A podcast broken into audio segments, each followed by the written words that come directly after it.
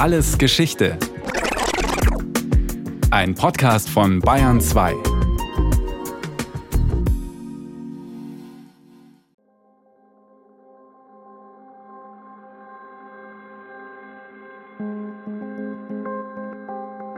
Die Fingerknochen schimmern dunkelgrau auf weißem Hintergrund. Zart sind sie, leicht gekrümmt. Einen Finger schmückt ein Ring.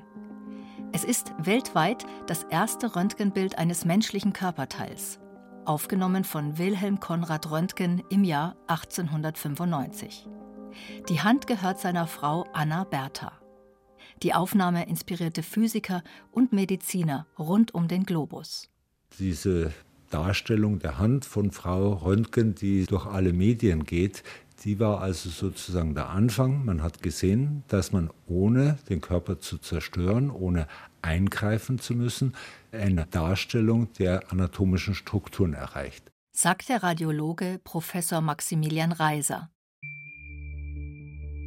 Die Entdeckung der X-Strahlen, die Wilhelm Konrad Röntgen an der Würzburger Universität machte, kam wie ein Blitz aus heiterem Himmel. Röntgen tüftelte damals wie viele andere Physiker auch, mit Gasentladungsröhren. Das Licht in diesen filigranen gläsernen Gebilden faszinierte ihn. Bei einem Experiment mit einer solchen Röhre passierte etwas Unerklärliches. An einer Stelle in seinem Labor leuchtete plötzlich ein beschichtetes Papier, und das, obwohl der Physiker die Glasröhre mit dicker schwarzer Pappe umwickelt hatte. Das Licht aus der Röhre konnte also nicht der Grund dafür sein und auch nicht die Kathodenstrahlen. Sie entstehen zwischen zwei Elektroden in der Gasentladungsröhre und verlassen sie normalerweise nicht. Es musste eine neue Art von Strahlen sein. Daraufhin schob Röntgen nacheinander ein dickes Buch, Holzblöcke und Spielkarten zwischen die Röhre und das beschichtete Papier. Sie alle waren durchlässig für die neuen, merkwürdigen Strahlen. Als er schließlich seine eigene Hand durchleuchtete, sah er etwas Gespenstisches auf dem Papier, seine eigenen Handknochen. Röntgen wurde klar, diese Strahlen durchdringen mehr Materialien als alle bisher bekannten Strahlenarten. Innerhalb von wenigen Wochen hat er seine Ergebnisse zusammengeschrieben, Bilder, Kopien seiner Bilder an befreundete Wissenschaftler verschickt und in einer Fachpublikation der Öffentlichkeit, zunächst im deutschsprachigen Raum, seine Ergebnisse vorgestellt. Und das war eine Sensation. Johannes Gerd Hagmann arbeitet am Deutschen Museum in München. Er leitet dort die Hauptabteilung Technik.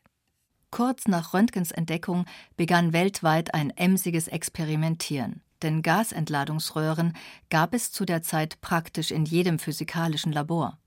Innerhalb eines Jahres erschienen rund 1000 wissenschaftliche Artikel zu Röntgens Strahlen und Wilhelm Konrad Röntgen wurde berühmt. Seine Entdeckung revolutionierte die Medizin Trotzdem blieb er sein Leben lang bescheiden. Bekannt ist beispielsweise, dass er die Entdeckung der Röntgenstrahlung und die technische Verwendung nicht patentieren wollte. Also er hat keinen persönlichen Profit aus der Entdeckung gezogen. Er wollte wirklich, dass seine Entdeckung der Wissenschaft hilft und die Wissenschaft weiterbringt. Röntgen blieb sehr zurückhaltend. Darüber, wie er genau auf die Strahlen gestoßen war, schwieg er sich aus.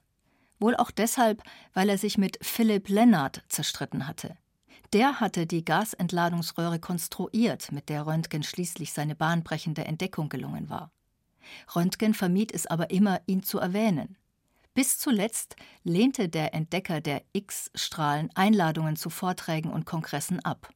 Sogar als er 1901 geehrt wurde, reagierte er ungewöhnlich. Er wurde mit dem ersten Nobelpreis der Physik ausgezeichnet und war der einzige, der darauf verzichtet hat, einen Vortrag zu halten, weil er gesagt hat, das interessiert mich nicht mehr, ich bin an neuen Themen dran. So der Radiologe Maximilian Reiser.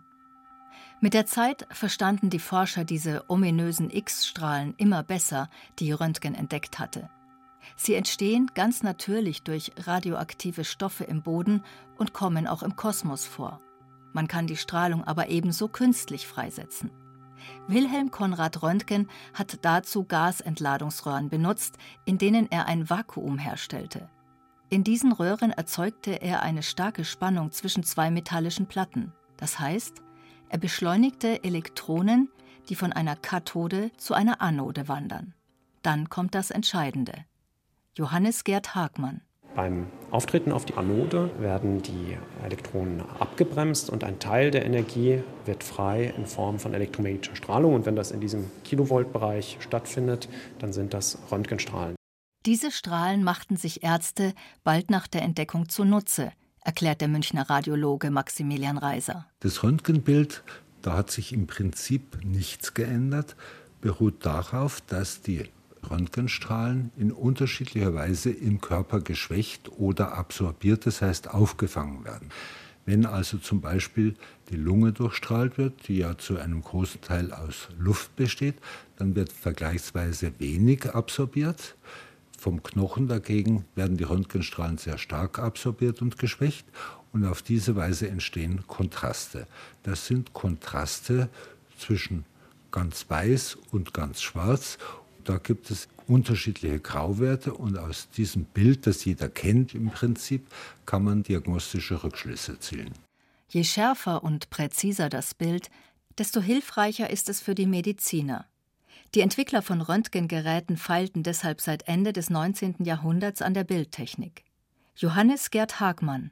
Damals gab es zwei unterschiedliche Techniken. Das eine ist die Durchleuchtung und letztlich die Visualisierung der Durchleuchtung durch Fluoreszenzschirme. Das heißt, eine Aufnahme, die nur temporär existiert, bei der man sich während des Prozesses der Durchstrahlung das Bild, das Schattenbild anschauen kann.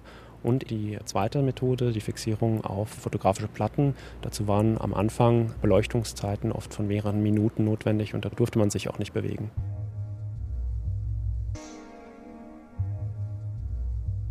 Welche Methode sie auch wählten, den Medizinern wurde schnell klar, dass sie die Strahlen wohldosiert einsetzen sollten. Denn sie liefern zwar faszinierende Blicke ins Körperinnere, können dem Menschen aber auch schaden. Mehr dazu später. Um die Beleuchtungszeiten zu verkürzen und auch Organe sichtbar zu machen, die wenig Strahlen absorbieren, begannen die Mediziner mit Kontrastmitteln zu arbeiten. Diese verstärken die natürlichen Farbunterschiede zwischen den Organen. Gleichzeitig lösen Röntgenfilme die Fotoplatten ab. Sie werden nur mehr kurz beleuchtet und liefern noch präzisere Aufnahmen. Heute setzen die Mediziner auf digitale Bilder. Dank digitaler Technik fertigen Mediziner heute Aufnahmen an, von denen Wilhelm Konrad Röntgen nur träumen konnte. Während man damals den Röntgenfilm noch entwickeln musste, haben die Ärzte nun die digitalen Bilder innerhalb von Sekunden vor Augen und können sie rasch an Kollegen weiterleiten. Röntgens Entdeckung der X-Strahlen war ein Paukenschlag für die Medizin und sollte die zukünftige Bildgebung inspirieren. 1972 sorgten die ersten Computertomographen für die nächste Revolution. Von nun an lieferten hunderte Röntgenbilder aus unterschiedlichen Richtungen einen dreidimensionalen Blick auf den Körper. Das ist möglich, weil sich ein ringförmiger CT-Scanner um den Patienten dreht und dabei viele kleine Schichtaufnahmen des durchleuchteten Körpers macht. Aus diesen Aufnahmen fertigt ein Computer ein hochauflösendes Abbild.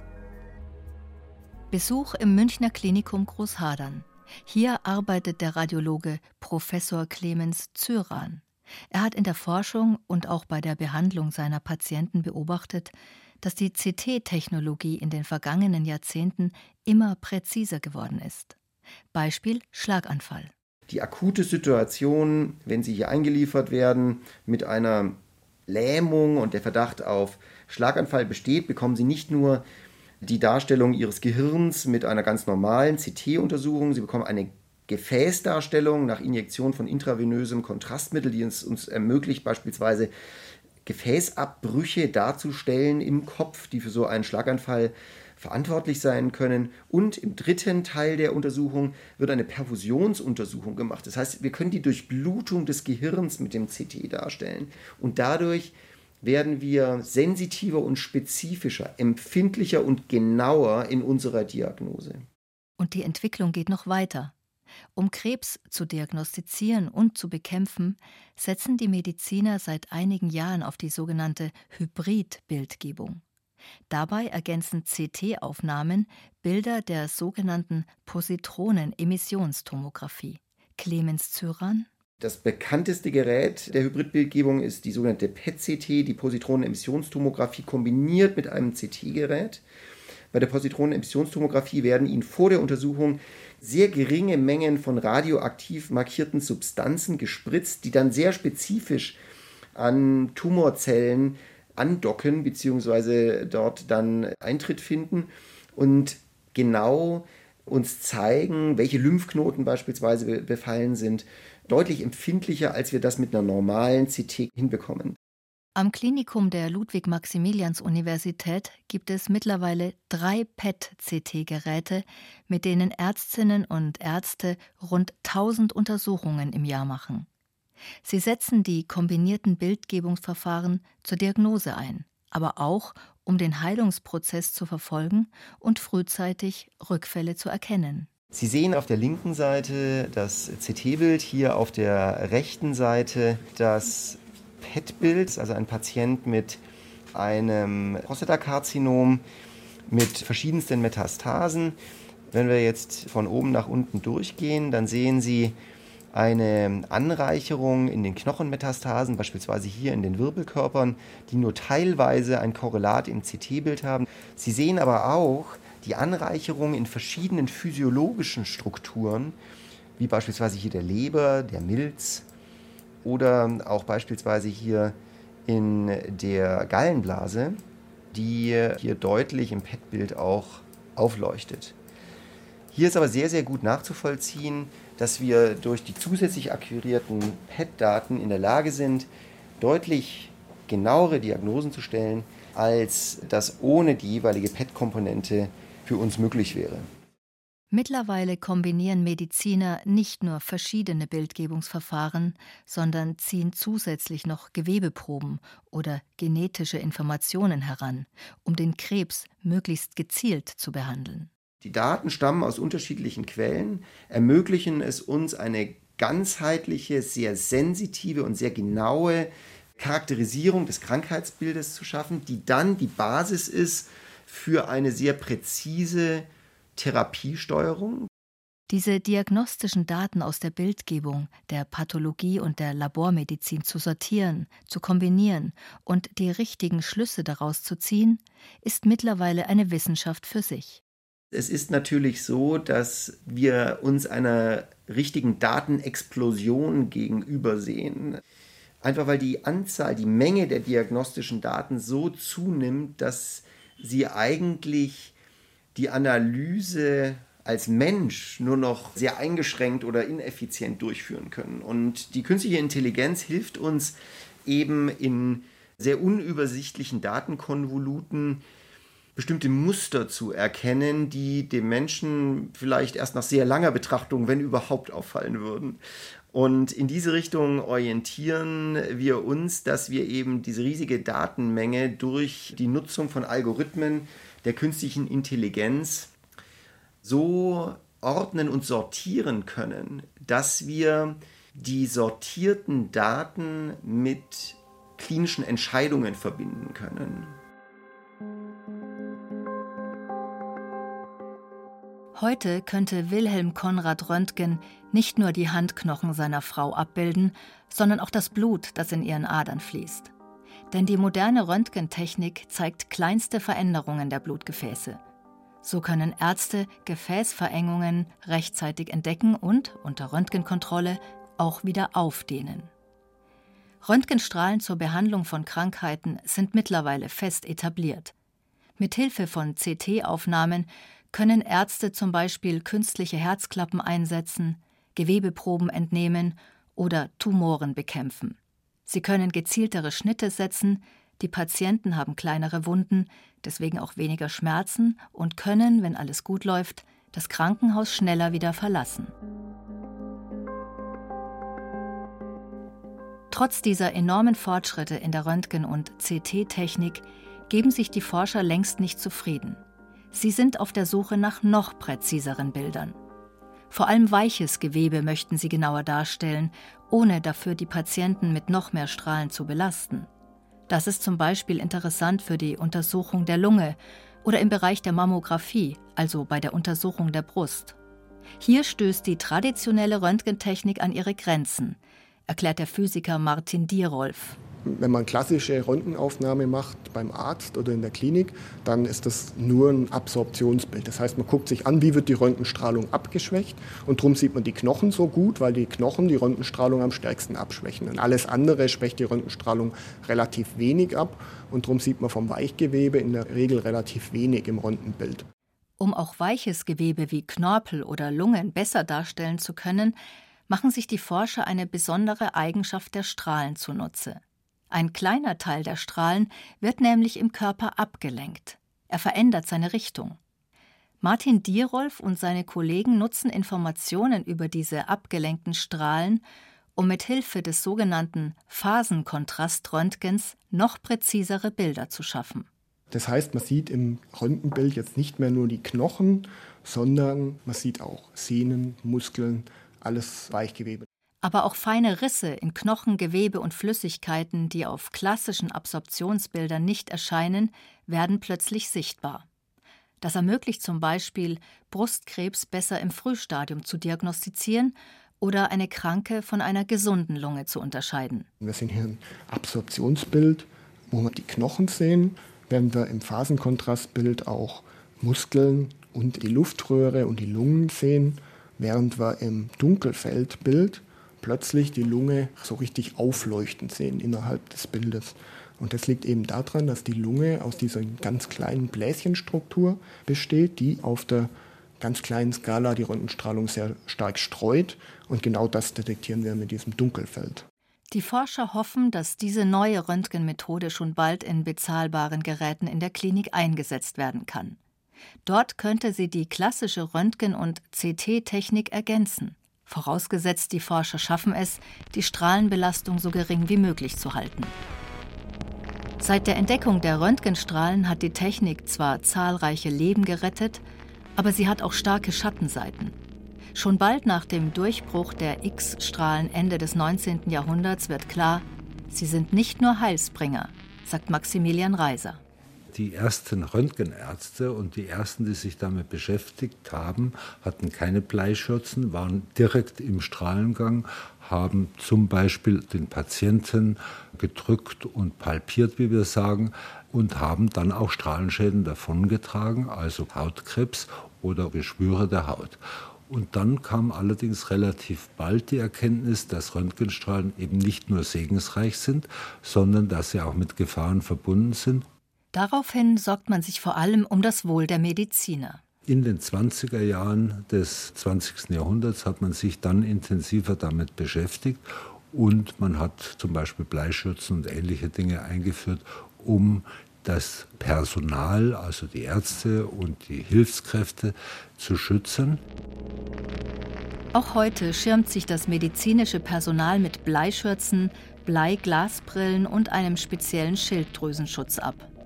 Erst mit der Zeit hat man auch Patienten so abgedeckt, dass die Strahlen nur Körperteile erreichen, die tatsächlich untersucht werden sollen. Außerhalb der Arztpraxis haben Schuhverkäufer allerdings noch bis in die 1950er Jahre Kinderfüße geröntgt, um die richtige Schuhgröße festzustellen. Heute weiß man, wie leichtsinnig das war. Elke Nicola vom Bundesamt für Strahlenschutz in Neuherberg unterscheidet zwei Arten von Strahlenschäden. Einerseits die deterministischen Schäden infolge von einer massiven Abtötung von Zellen in einem Organ oder einem Gewebe, das dann dadurch funktionsunfähig wird. Also Beispiele, Rötung in der Haut, Haarausfall, das sieht man so nach Strahlentherapien zum Beispiel, aber auch wenn das Ungeborene im Mutterleib Strahlen exponiert wird und eine hohe Dosis erhält, dann kann es zu Fehlbildungen kommen. Nicht ausgelöst wird dadurch Krebs. Krebs wird ausgelöst durch sogenannte stochastische Effekte. Das heißt, wenn die Zelle fehlerhaft, unzureichend repariert und dadurch dann genetisch veränderte Zellen entstehen, die sich dann weiter vermehren, also Körperzellen oder Keimzellen. Und je nachdem, ob es Körperzellen oder Keimzellen sind, kommt es dann unter Umständen zu einer Krebserkrankung oder zu einem vererbbaren Schaden. Das heißt, Röntgenstrahlen können gleich nach der Bestrahlung direkte Schäden verursachen, wie zum Beispiel Hautrötungen oder Haarausfall. Außerdem können sie das Risiko für Krebs erhöhen. Hier spielen aber noch zahlreiche andere Faktoren eine Rolle. Es ist sehr schwierig, weil die statistische Aussagekraft einfach extrem abnimmt, je niedriger die Dosen sind. Krebs ist ja so ein multifaktorielles Geschehen. Man hat unheimlich viele Einflussfaktoren. Die Ernährung hat einen Einfluss, ob man raucht oder nicht, hat einen Einfluss. Bei Brustkrebs sind die hormonellen Einflüsse sehr stark. Hat man Kinder bekommen, hat man viel gestillt und so weiter. Das alles hat unter Umständen eben einen sehr viel höheren Einfluss auf das Krebsrisiko als geringe Dosen von Strahlung. Und deswegen ist es so schwierig, da verlässliche Aussagen für den Niedrigdosisbereich zu bekommen. In Deutschland wird statistisch jeder Einwohner einmal pro Jahr geröntgt mit einem Röntgengerät oder einem Computertomographen. Dabei beträgt die Strahlendosis pro Kopf 1,7 Millisievert. Zum Vergleich, durch natürliche Strahlenquellen, wie zum Beispiel radioaktive Stoffe in der Erde, bekommen wir jedes Jahr 2,1 Millisievert ab. Also ich denke, das ist so ein niedriger Dosisbereich, wo ich mir jetzt persönlich keine Sorgen machen würde. Aber man muss natürlich das ja immer individuell sehen. Es gibt ja Menschen, die häufig geröntgt werden, wo dann vielleicht auch mehr Dosis aufläuft. Das ist ja ein Durchschnittswert. Dieser Durchschnittswert bedeutet natürlich auch, dass es ganz, ganz viele Menschen gibt, die gar nicht geröntgt werden im Jahr. Aber das sind eben zumeist kranke Menschen, also Patienten, die dann eben viel geröntgt werden. Die Strahlenschutzexpertin Elke Nekolla warnt vor dem leichtsinnigen Einsatz der Technik. Denn die Gesamtdosis ist seit dem Ende der 1990er Jahre angestiegen. Und das, obwohl die Zahl der klassischen Röntgenaufnahmen in der gleichen Zeit niedriger geworden ist und die Röntgentechnik sich weiterentwickelt hat. Was aber besonders relevant für uns ist, dass die CT-Häufigkeit zugenommen hat. Und da die CT, die Computertomographie, ja ein sehr dosisintensives Verfahren ist, ist es jetzt für den Strahlenschutz halt besonders relevant.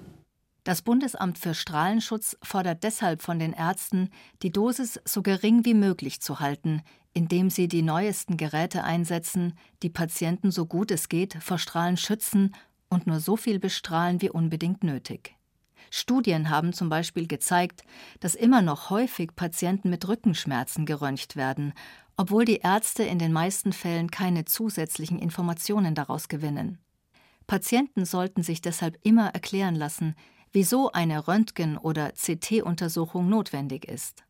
Wer den Überblick behalten will, kann nach einem Röntgenpass fragen und dort alle Untersuchungen eintragen lassen. Als Wilhelm Konrad Röntgen 1895 eine neue Art von Strahlen entdeckte, wurde ihm blitzschnell klar, welche Bedeutung sie für die Menschheit haben würden. Und er hatte recht. Noch heute geraten Mediziner ins Schwärmen, wenn sie einen detailgenauen Blick ins Körperinnere werfen können. Dabei besteht die Kunst darin, die Technik richtig und wohldosiert einzusetzen.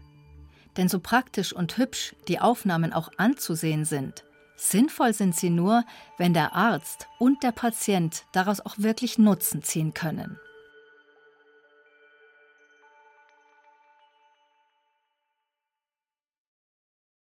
Das war alles Geschichte, History von Radio Wissen aus der Staffel Medizinische Durchbrüche.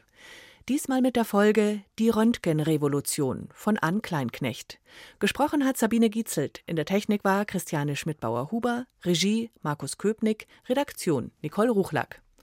Es gibt von uns natürlich noch mehr. Wenn Sie nichts mehr verpassen wollen, abonnieren Sie gern den Podcast Alles Geschichte, History von Radio Wissen unter bayern2.de slash allesgeschichte und überall, wo es Podcasts gibt.